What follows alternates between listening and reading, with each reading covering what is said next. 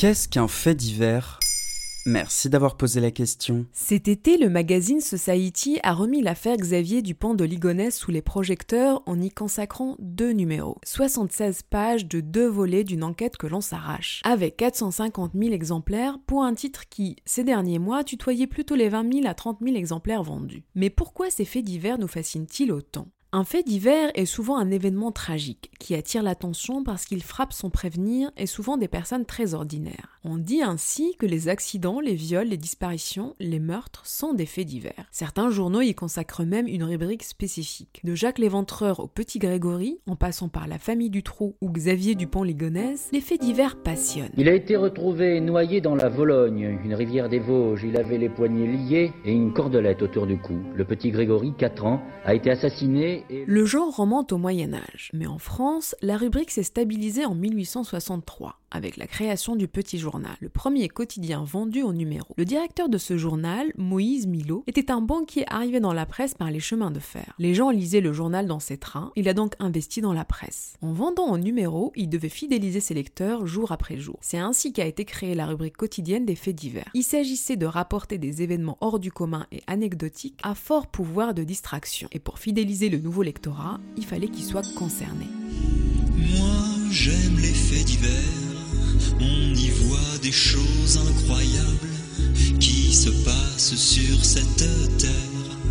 Vraiment, c'est formidable. C'est même le genre du fait divers qui est à l'origine du mot reporter, alors particulièrement péjoratif. C'est un anglicisme né en France à partir du mot rapporter. Déjà à l'époque, la rubrique des faits divers était mal vue d'une certaine aristocratie de la presse. Et c'est au XXe siècle que le genre s'est développé à son maximum, avec la création du magazine Détective par l'éditeur Gaston Gallimard. Le magazine est devenu alors la Bible du fait divers, où des plumes comme Joseph Kessel et Albert Landre y faisaient leurs premières armes. Mais pourquoi ça marche le fait divers? L'attrait universel pour le fait divers recouvre celui pour les histoires. Le fait divers, c'est une histoire déjà construite. Depuis les textes babyloniens jusqu'à la dernière série Netflix, c'est la même recette. Une situation normale qui dérape, avec un milieu, un début et une fin. Et en plus, une morale qui s'impose. Le crime n'aurait pas dû être commis. Le fait divers renvoie à la mythologie. Il y a une transgression qui nous interroge, qui teste les limites de l'acceptable.